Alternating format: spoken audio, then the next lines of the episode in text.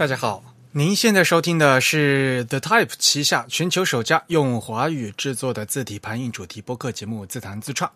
我们的字是文字的字，关于文字的畅谈，而不是弹唱。我们的口号是用听觉方式扯视觉艺术。如果您可以脑洞打开，那么我们的目的就达到了。我是你们的主播汶川西畔东一居 Eric。还是那句老话，我们强烈推荐大家使用泛用型的播客客户端来收听节目。虽然在荔枝呃荔枝 FM 和网易云音乐上面也是可以收听的。嗯，我们网站的地址是 t h e t y p e 点 com，也就是 the time 点 com。欢迎大家与我们交流与反馈，推荐使用邮件的形式。我们联系的地址呢是 podcast at the time 点 com，p o d c s t at t h e t y p e 点 com。如果你喜欢自弹自唱呢，也欢迎加入我们的 Type 的会员计划。我们的播客只有声音没有图像，但是如果您加入我们的会员，您将每月收到我们精心制作的会员通讯。有关会员的详细内容，请登录我们的网站的 Type 点 com/slash/members。会员的费用呢是每个月的四英镑，也相当于差不多三十五块钱的人民币。那年付会员呢还有两个月的优惠。现在呢，其实我们的会员已经搞了将近一年，嗯，我们的会刊呢做满了十二期。那么从这个月开始呢，将会出现大面积的年付会员的更新的场景。我非常希望呢，大家能够继续更新我们的会员。作为我们会员呢，除了这个会员通讯以外呢，还可以参与我们每月一次的抽奖活动。那么奖品呢，包括我们编辑团队精心挑选出的出版物、字体的相关产品、文创产品、限量的和签名版的礼品，以及诶各种的福利权益。那今天呢，是我们的第一百零七期节目。那在这期节目里呢，给大家呃送上的是我在八月的二十四号啊到上海呃为 Type School 呃举办的文影讲坛而举办的孔雀的中文排版这个讲座的部分录音。当天那个讲座呢，是一共是三个小时啊，全程无尿点啊。我呃后后来呢，就有朋友说：“哎呀，刘老师你讲话嗯讲课太厉害了，怎么三个小时这么讲下来也不休息，也不喝一口水，搞得大家没有时间上厕所。”嗯，那么我讲话讲课呢，应该是一气呵成的啊，所以呢，就不好不好意思让大家听得比较辛苦一点。那么今天在这个录音节里面呢，我只会节选其中的一小部分内容，呃，因为毕竟嘛，呃，那个讲座呢是收费的，当天呢也非常受欢迎。没想到就是有一些朋友没有报上，是从特地从北，还有好多朋友特地从北京飞来，还有从外地飞呃赶过来的朋友。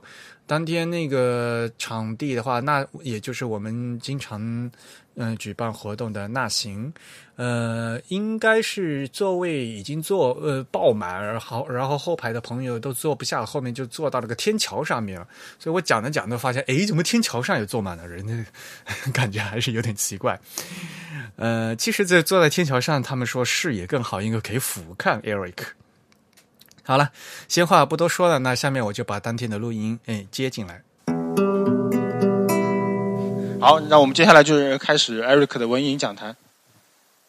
好，感谢李志谦。那还是要做一下自我介绍，虽然相信大家可能都认识我。呃，其实啊，呃，我对外的话是说我是 TIB 的编辑，但是呢，其实从九月份开始，我们 TIB 已经正式的把名字改为了 The Type。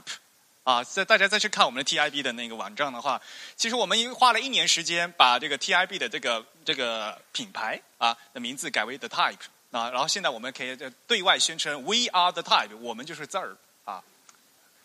呃，所以呢，我们的网址现在也是变成了一个短域名，就是 The Type T H E T Y P E 点 com。当然了，原来的那个 Type is beautiful 照样是可以用的啊，就跟大家说一下。那我们原来这个 Type 就是呃。Beautiful 还是可以用，呃，已经是第十二年了啊，所以相信来讲，呃，在中文平台里面，只要牵涉到 typography 啊中呃字体排印的事情，多多少少都能看到我们的网站啊。那另外呢，呃，我还有一个播客节目，听过这个播客节目的人举手。啊，谢谢啊，因为还有人没有听过，所以我还是再唠叨一下：全球首家用华语制作的字体排印主题播客节目，自弹自唱。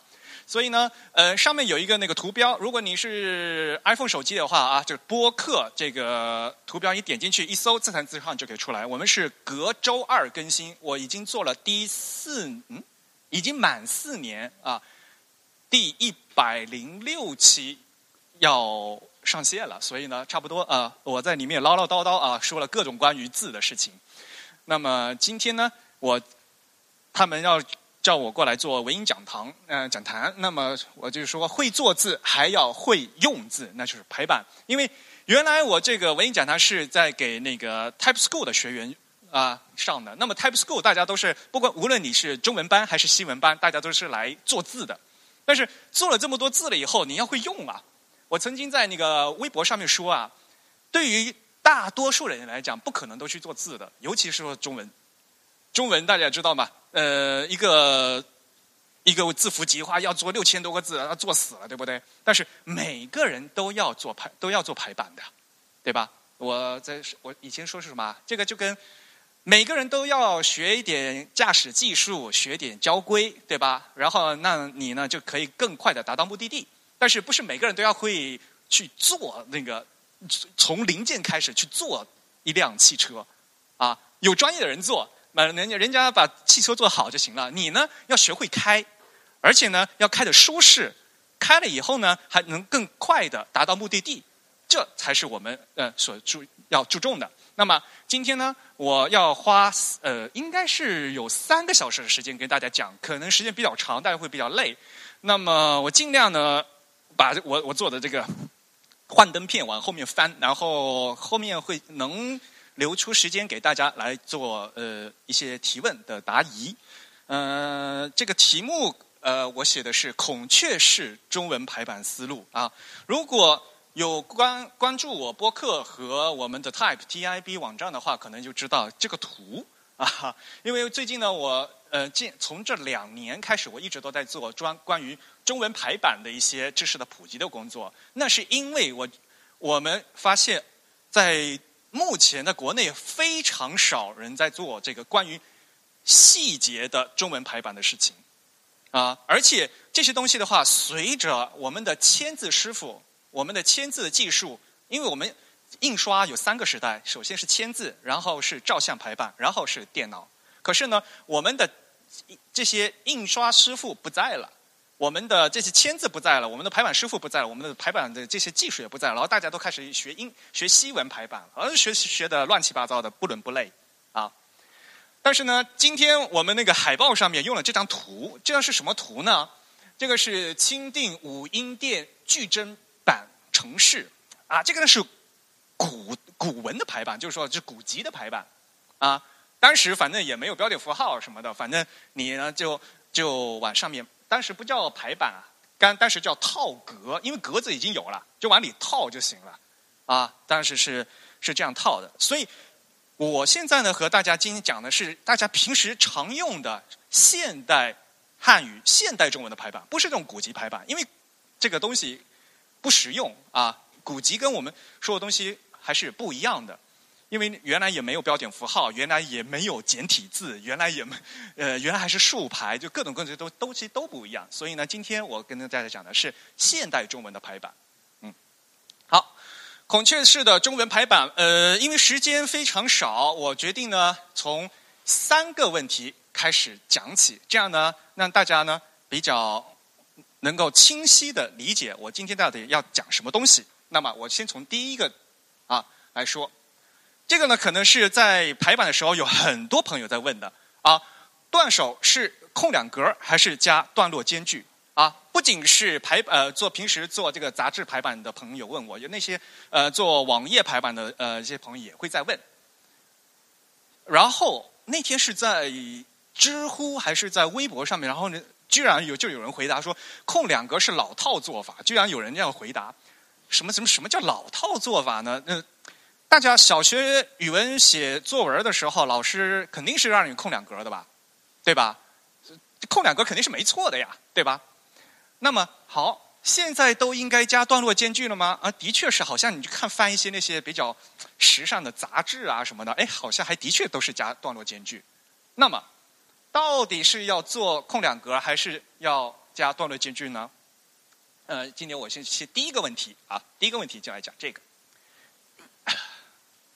这个遥控器好像好，最关键的，我想跟大家谈一谈这个间隙的重要性、空隙的重要性。因为你不说要空两格吗？我为什么要空？大家有没有想过这个问题？啊，下面我请一个同学来念一下这段文字。哦，黄浦江边清蒸鱼啊，清蒸鱼。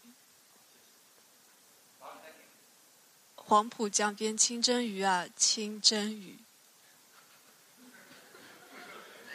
什么区别？大家有没有想过什么区别？我在右边加了两个空格，会不会大家自然而然的黄浦江边清蒸鱼啊，清蒸鱼，自然而然的就会把你别读者的阅读节奏给拖长了，是不是？我觉得哈，排中呃搞现代中文排版啊。最好的一个素材是什么呀？现代诗，你不要排古诗哈，古诗怎么怎么都七言绝句，都是都七个字排起来都是齐的，那那那没那没什么技术含量。现代诗，你排呀，轻轻的我走了，正如我轻轻的来，对吧？每行在什么地方换行，在什么地方需要读者换气？我们的排版是为了什么？是给读者看的。那么，我们通过排版这些空隙的控制，我可以控制读者的阅读的节奏，这一点很重要。啊，所以呢，下面我们就来看一下，那我们在排版里面控制这些，如何去控制这些控呃这个阅读的节奏？好，一大段字，我们知道中文都是方呃方块字嘛，咵一大段。呃，现在呢，我空两格了，哎，的确。原来是乌泱乌泱一大页，现在呢，我能看出是段落了，对不对？我空两个的目的是我能让它显示出来，这是一个新的段落哦，要不然的话读者看不出来。当然了，你也可以空，空一整行，更清楚啊，这是三个大的段落，对不对？那么这就有阅读节奏的问题，这两个有什么区别？明显右边就看起来就更段落断的更。啊，对不对？而且段落断的更，呃，从版面来讲，后面白空的越就更多，对不对？左右文字是一模一样的，啊，一模一样的。但是呢，我这样看的话，左边就是空两格，右边呢是加了一个段落的间距。如果你说啊，我只要看出它是一个段落，新的段落就好了，那哎，你看刘老师他。这个就是那个人民文学出版社的签印版本啊！你看这个《三国演义》，它这个地方，它怎么又换行，然后又空两格呢？对不对？这是为什么呢？其实啊，它这个呃《三国演义》它整本书啊，所有新段落它都是空两格的，但是在一章一个章回体小说里，一章里面它里面还有章还有小节。一节结束的时候，他觉得这是一个大的段落，一个小节需要停顿，所以呢，他又会空一整行。所以呢，空一行和空两格，它的段落的空的量是不一样的，说明它的间断的这个程度是不一样的。像刚才还是三个段落，还是三个段落，然后呢，我还是空两格，但是我在中间又给它隔隔出来了，这样就非常清楚，看到没有？其实。大家仔细看文章啊，仔细看就发现，这上面两段是在一起的，是一个内容的东西；下面一段是是另外一个完全不一样的东西，对吧？我可以通过加一个段的呃，加空两格或者加这个段落间距，把这个内容的信息层级给凸显出来。所以大家一定要想我，你你问我是到底要是空两格呢，还是空段落行距？但是我你大家需要知道的是，我为什么要空？啊，这个就是我一直都说的这个思路问题，啊，所以呢，你问我，呃，到底要怎么用？我说要看情况，但是关键就要说，只要让读者知道新的段落在哪里，啊，从哪里开始就可以了。那关键的是要让大家知道这个内容的层级关系是哪里。比如说，你如果要突出那个章节的关话的话，可能你还要同时运用两种，啊，或者你可能就要用一种就可以了。关键的是又有停顿的大小。段落间距的强弱的问题，这后面呢直接影响到你排出来的文章是否易读。好，这是第一个问题。好，第二个问题，行末要不要标点悬挂？这也是一个排版的一个迷思呀！哎呀，有些刘作业交上来，哎，刘老师，我连标点悬挂都做了，你还说我做的不好？什么叫你？我连。你做了标点悬挂就是好吗？好像这年头排版没有其他事情可以做了，我只好就做一个标点悬挂，然后做了一个标点悬挂就好。这是做了标点悬挂的，这排版好吗？这是怎么做的？这个是用 E 呃 Illustrator 做的，我后面都写了啊。你就按这个设置，用 Illustrator 呃呃。行尾挤压全脚强制推入，你就按我这个设置做，你就能同样的文字你能排除这个能排除这样一个。但是这个效果好吗？你为什么要悬挂？啊，人家说哦，我悬挂是为了齐。你这样做齐吗？被你悬挂反而越悬越不齐，对吧？所以这个就说明。一个设计啊，什么叫一个设计能够成立？就是你你所要达到这个理念和你做的方法能不能能不能互相协调啊？对吧？你要你要做的这个方法和你做的这个方法和你要的效果不是一个效果，这乱七八糟的嘛。这个地方是悬挂的，大家看。然后呢，我说这个悬挂呢是还是可以接受，是一个好的悬挂。为什么？很明显的看出来，当他把这个字。把这个句号悬挂到文本框外面去以后，这个框所有的字都是齐的，看到没有？纵横对齐的，啊，所以呢，我看到这个排版，我知道哦，原来他为了纵横对齐，他把这个句号悬挂出去了。哦，我知道，哦，他是他是想这样做，这是一个风格，这个设计是 OK 的，成立的，我知道。要不然的话，你这个句号必须在句号在框里面嘛。那句号在框里面的话，要不然你就必须把这个挤进去嘛，对吧？呃，要不然这个排不下，要不然的话又又有什么闭头尾的问题啊之类之类之类的，就必须要调整。一般来讲的话，呃，如果你不做悬挂的话，往往你这个句末的标点至少你要半宽，啊，至少你要半宽，所以呢，这是如果是你做成这样子，我觉得呃，你这个悬挂可能是为了实现你这个呃相对是。纵横对齐，实现中文的这个格子网格啊，你在做，那么这样的这个做法还是 OK 的，嗯。所以啊，如果你说你要悬挂的话，是说想让这个文本框能齐，那么我问你，你这行尾能有多齐？你的行尾本能，如果一个标点符号刚好碰到行尾，比如说一个句号刚好碰到行尾。这就显了一个大窟窿嘛，对不对？你能容忍这种情况吗？大家实际去看，呃，大多数呃，这个是排版风格的问题，很多人都是可以容忍的。所以呢，我这里有四个图，这边呢是不悬挂，这边呢是悬挂，然后呢，这个是。松散的，它可以容忍。呃，如果到行尾的话，既可以半宽，也可以全宽啊，这是比较松散。或者说不行，我规定我一定要半宽，啊，这种是既可以半宽又有全宽，然后我又悬挂，然后看到没有？这样就摆来摆去了，看到没有？你的行尾就摆来摆去了。然后这是半宽，本来如果你全部半宽的话，还是齐的。本来是齐的，但是你又允许悬挂，然后又突出去了，对吧？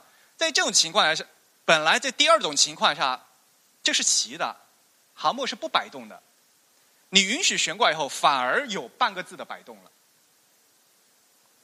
所以，你希望这个行位有多齐？其实啊，在传统的出版社里面，我们的国标啊，都是希望排这个第二种方式，说行末的标点必须半身，这是国标的规定。但是这个国标是推荐式国标啊，是推荐不是强制啊。理论上讲，以前传统的出版社，标点符号碰碰到行尾的话，它一般都要半身的，很简单嘛。因为如果是如果是全身的话，这就一个窟窿嘛。啊，以前在签字的时候大家都会调的，啊，现在是很多人不会调，呃，直接放在那边。更多的是，如果网页排版是没法调，所以只好放在那边，啊，所以这种情况就由他去了嘛，就不不做处理了嘛。那还是有一些摆动的。如果你能调的话，能能能摆在这个半身的话，至少它是齐的嘛。这种情况。本来你就摆了，然后你又悬挂，你加大它的摆动，这样真的好吗？啊，就希望大家好好思思考一下这个问题。所以，航墨要不要标点悬挂？首先，你航墨你本身是不是能对齐？啊，这是有好看和好用的问题的。因为对于设计师来讲，很希望这个啊能摆的齐一点啊，感觉这个文本块好看。但是真的好好用不好用，那是另外一个问题。因为你如果碰到那个标点符号的话，刚好是断句的时候嘛，你读者读起来的时候，哎，是不是要转一下啊？会有这个问题，有好看和好用的问题。那么其实是你一行在这个行末啊，其实行末也是断开的嘛。你在行末这个间断啊，是有是否有强弱的问题？说到底，你这样做的话，是不是排出来的这个文章容易让读者阅读？好吧。所以呢，这是我给大家聊的第二点，行末。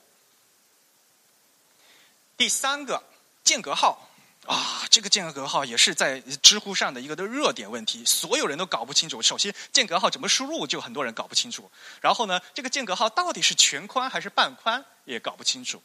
啊，呃，我我今天一直都在一在说全宽半宽啊，如果大家。感觉听得怪怪的，但你大家心里可以，呃，改成什么全角半角？其实全角半角不大不大好啊。我个人喜欢说全宽半宽，就是占一个字宽或者占半个字宽啊。其实跟全角半角不是一个概念啊。呃，那么这个间隔号到底是全宽还是半宽啊？然后呢，大家咚咚咚又去跑看国标，我要找标准呐，我要找这个规范呐。然后就翻，呃，还真有有那个什么呃标点符号用法。但是那个标点符号用法我看不懂哎，刘老师，为什么呢？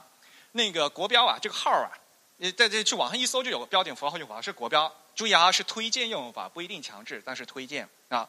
五点一点七国标里面写的，间隔号标在需要隔开的项目之间，占半个字位置，上下居中不能出现在一行之首，写的很清楚吧？哎呀，好，占半个字位置。可是这是一个国标哦，仔细去看那国标。他自己印刷的这个国标，自己占了一个字的位置。这个国标啊，用的是北大方正的排版系统，然后用的是方正的字体。这个国标啊，就是写国标的人和排版的人之间没有沟通，所以造成了这样一个莫名其妙的、让人读者不知所措的这样的一个状态。你用。你明明写说要占半个字的位置，可是这个印出来的这些东西就是占全呃一个字的位置。好，那么到底是占半个字的位置还是占整个字的位置呢？我先不管吧，反正国标是推荐嘛啊。好，那推荐归推荐，那我到底用的时候应该怎么用嘛？对吧？大家觉得这两行有区别吗？一个是占了一个字的位置，一个占了半个字的位置，对吧？间隔号最常用的就是。外国人的名和姓之间加一个点儿吧，对吧？他是为了隔开，把姓和名隔开，但是他还是一个人哦。注意哦，他只是把姓和名隔开而已。那么，因为中文是一个很大的一个文本框嘛，对吧？那我标点符号是把这个框断开了，现在断开的效果是这样的，对不对？我把这个字弄掉，这三个块儿之间的距离。它们的相对距离发生了变化，对不对？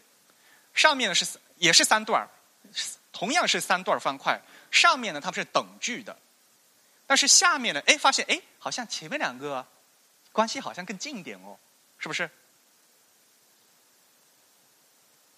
这个间隔号还有一个什么用法呢？比如说用在一个一本书的书名号的一个章节啊，比如说在这个例子里面，《玉台新咏》第一卷啊，但是那个第一卷呢是这本书《玉台新咏》这本书的第一卷啊，在里面呢它是有个关系在的，嗯，同样的，因为这一行这个文本有好多的标点符号，所以呢。实际上又被断开了，断成了这个样子。那么这几段字之间，它们之间是什么关系？它们是等效的，像第一行这样都是相等的距离吗？还是说你想突出一下，像后面一个、后面两个这个段落，好像它们距离稍微近一点哦？是不是？所以啊，其实啊，标点符号的宽度。我后面会讲啊，这因为大家肯定会说啊，标点挤压怎么怎么样的标点符号，标点符号它其实是把一个我如果一篇文章没有标点符号，不是乌乌泱乌泱一大片字儿嘛，对不对？我们加了标点符号是把这个就字给给断开来了。那么这个间断它是有强弱的，像比如说在这个图里面，明显的句号类它是把整个句子给断掉了嘛，所以它的断。它的断的力度是最大的。那么间隔号在哪里？我认为间隔号的断的力度是最弱的，因为什么？它顶多是把一本书的章节分开而已，或者说把一个人的名字的姓名分开而已。但是它还是一个人呢，一本书还是一本书啊，对不对？相对的块弧啊，注意这里的块弧，呃，包括引号啊，块弧引号是一类啊。那像。上上下引号块在一起的啊，这是引用的一句话或者怎么怎么样，对不对？然后后面逗号把这句话说说完了，然后句号这一一句话说完了，对吧？所以呢，标点符号啊，它是有间断的强弱的区别的。你是希望不要把这些区呃把这些强弱区别分开来告诉读者呢，还是你不管，反正只要断开来就行啊，一视同仁，大家都用拳脚。啊，这是你想是否想把控读者的阅读节奏的问题。好，我怕大家睡着了，赶快提一个问题。现在呢，在这个图里面没有分号，请问分号应该在哪里？不要问我。分号是什么？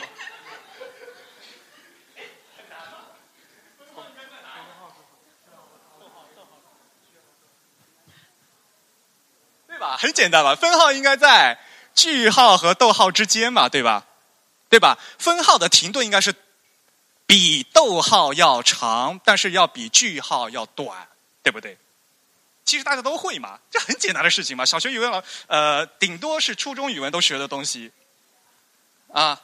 所以啊，这个东西其实就是讲说，其大家平时在排版的时候都没有想到，我其实做的排版是可以影响到大家怎么读书的。其实大家自己也平时也在看书，在很久很久以前念书的时候，是要把把书大声朗读出来的，所有的一个字一个字都对应的你的一个音节，所以这个书面排版的标点符号和这个空隙直接影响到你朗读的声音和这个节奏的，所以说排版是很重要的。那么。这个问题间隔号啊，到底是全宽还是半宽？我们可以再来总结一下。呃，首先我还是呃看风格啊，这个风格怎么定的呢？那可以呃出版社风格去定。那么推荐呢，还是使用半宽，因为我刚才说了，B 虽然它是用间隔号分开的，但是它可能就是顶多是一个人的姓名的问题，或者一本书的章节问题，它顶多是一个人，它不需要分的那么开啊。所以我推荐了，还是希望大家用半宽。啊，当然了，字体的问题我后面再说。好，所以呢，这个宽度的问题落实到后面，其实是想说这个停顿有多大的问题。啊，实际上是说明你在这一行的里面，行内啊，你行内的停顿，你要有强弱的区别。你以前有没有想过这个问题？啊，通过你这样的区别以后，你最后排出来的文章是否容易？阅读，对不对？所以很简单，通过这三个问题，其实啊，说到底，我要讲什么意思啊？像第一个问新的段落从哪边开始，对吧？看第二个是看行末呢能否对齐，第三个呢是看这个我们停顿有多大。所以我一直想强调的是什么？我们有行间段落的强弱，然后还有行末间段的强弱，然后行里头、行内的这个间段的强弱。因为你必须要在一个有限的空间里面。本来是一个完整的一一串语音的流啊，一个信息的流，但是你必须要给它断开来啊，或者翻页翻开来，或者通过行的标点符号给它断开来。那么你是怎么控制这个信息的流啊？这个直接呢影响到是否阅读。所以呢，最关键的，如果说到底的话，就是它你排出来的这样的中文是到底容易阅读吗？啊，这个英文叫什么？readability，啊，易读性，而不是可读性啊，易读性是否容易阅读？长篇文章是否容易阅读的问题。当然，我不是呃，今天主要说的呢是至少是一个段落的文章啊。海报里面如果就一行字或者怎么样，那是另外一个问题，对吧？当然了，哪怕是海报的标题，海报的标题换行或者中间要加一个。标点符号，这都会影响到你真正读者对这个这呃这整个文本的看法。所以呢，说到底，如果你要说中文呃孔雀式，我所谓的孔雀式中文排版思路是什么？其实说到底，一切要从中文的易读性出发。因为大家都会中文，大家每天都在读书，所以大家知道母语者是怎么样。来阅读中文的，我明天要讲西文阅西文的排版，所以一样的，明天西文要大家要站在西文阅读的角度来讲，一个会，比如说是英文的话，会英文的人来读这本书的时候，他是怎么来读的？啊，今天是讲中文，所以作为我们中文，我们会读中文的时候，你在这里断断的好吗？啊，比如说很简单的一个标题哈，孔雀式中文排版思路，哎，比如说我画了一个框，放放不下了。孔雀是周文排版思路，这样断行好吗？对不对？如果排不下的话，我宁愿是孔雀是周文排版思路。为什么？思路是一个词儿嘛。如果你要换行的话，你尽能控制的话，你尽量从一个词按词来换行。这点对于中文比较难，为什么呢？必须手工来调。英文什么？英文它是有空格的嘛。英文是能调词句，先调词句嘛，word word spacing 嘛。英文是有词的空格的，中文没有啊。所以中文的话，呃，这就呃会后面我会涉及到一个左对齐还是两端对齐的问题。人家说好像现在西文是左对齐比较多哈，好像好像有人说左对齐比较多，没没错，西文的确是比中文左对齐比较多，但是中文呢？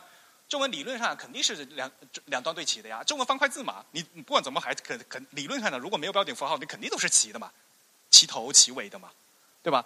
那反过来，如果你中文一定要排左对齐，要怎么排啊？你要按那个，就像我刚才说的，要按这个词来换行的，那个手动换，那要那很辛苦的，几乎没有人这么做的，所以中文很少用用用左对齐。所以呢，今天呃呃花了但将近半个小时，先跟大家讲讲清思路，后面呢就要来讲怎么样从课本到实践的问题了。有没有 Q&A 环节？可以啊，有有问题的啊，对，可能估我我估计很有很多人有问题。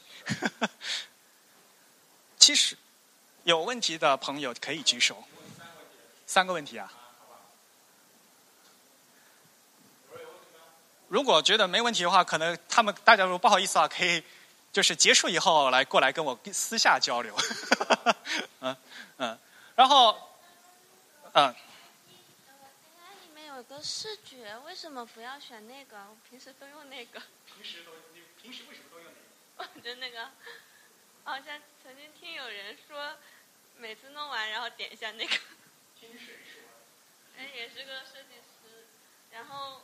我刚刚就听你说不要用那个，我就不知道为什么。你你听某个设计师说不一定呃用视觉好，我听的是西文设计师小林张先生说尽量不要用视觉，你相信谁？是这样子的，视觉是什么呢？optical，它原来是 optical，然后无论是那是阿杜比的一个功能，那个功能大家去看阿杜比的说明书啊，所以阿杜比有说明书的，阿杜比那个说明书上说，当你混杂不同的字体的时候，你可以选那个，因为那个字体，因为什么呢？那是 kerning 的设置嘛，理论上讲，它它需要调用字体的 kerning 信息，当那个因为往往字体的 kerning 信息都是字体设计师帮你弄好的嘛，所以呢，你应该调用那个自动，调用那个 matrix，就是去调用字体设计师预先帮你调用好的字体信息，而视觉呢是根本都不管那些字体设计师预先帮辛辛苦苦调做好的这个数据，而是阿杜比自己来算这个字形，然后阿杜比按自己的这样的算法去给它调字距。阿杜比为什么要这样多此一举？是因为字体设计师只管自己的字体，所以当用户混杂两种不同的字体的时候，往往这个字句就不好看了。所以，当你用不同的字，呃，进行进行混排的时候，建议你可以用视觉。但是，如果你用一个字体排版的时候，原则我今天讲的是原则啊，并不是说呃大原则是这样。然后大家根据今天我讲的原则再去自己调，根据不同，因为并不是所有东西都是万能药嘛。嗯，这个东西我在我的播客里面讲过，然后在我的会刊里面有详细的解释。好，感谢大家的收听。那其实当天的讲座非常长，那么我们不可能在播客里面全部播出。呃，二十四号当天呢是讲中文排版，那二十五号呢我还花花了另外花了三个小时给大家讲西文排版。刚才是演讲的部分内容嘛，那么演讲的幻灯片呢，也是按照我们的惯例啊，会放在下一期的会刊里面，所以呢，大家可以呢一边参照会刊，一边来听这个录音。感谢大家收听，那、大家可以从各种社交网络上关注我们。嗯，我们在新浪微博、微信公众号、还有 Twitter、还有 Facebook 啊，都可以通过 The Type，也就是 T H E T Y P E 找到我们。当然呢，也可以用 Type is Beautiful，也就是我们原来的名字，哎，也找到我们。那也还是那句老话，欢迎大家用邮件的形式来给我们一些反馈。我们的邮箱是 podcast at the type 点 com。呃。虽然呢是还是希望大家能加入我们的会员，不过如果你实在不想被会员计划束缚，单纯想捐捐款的话呢，我们也是欢迎的。那么单纯的捐款呢，就请麻烦走支付宝的通道，hello at the 泰点 Hello at the 泰点 com。感谢大家的收听，本次节目是 Eric 就主持，由 Eric 在 Mac OS 上。剪辑制作完成，我们下期节目再见，拜拜。